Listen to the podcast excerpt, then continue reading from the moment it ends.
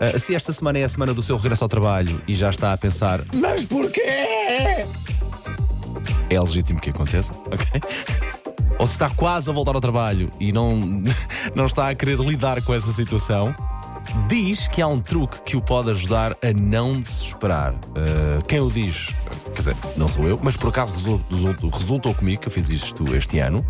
O truque é dado pelo Washington Post. Então diz que a melhor forma para relaxar uh, ou para se ter férias das férias e para não ficar com esse stress pós-férias é tirar um dia extra. Um dia extra para si, para organizar as coisas em casa, para organizar a agenda e para organizar as tarefas do trabalho. Portanto, para haver toda uma preparação um, para, para o regresso ao trabalho. Sabemos que voltar à rotina do trabalho não é propriamente a coisa mais fácil. Então a sugestão é dada então pelo Washington Post e defende que este dia extra consegue trazer alguma leveza ao regresso ao trabalho e deixá-lo menos estressado e melhor, mais produtivo. Pronto, é para isto que nós cá andamos, é para lhe dar boas notícias e é para lhe trazer coisas boas.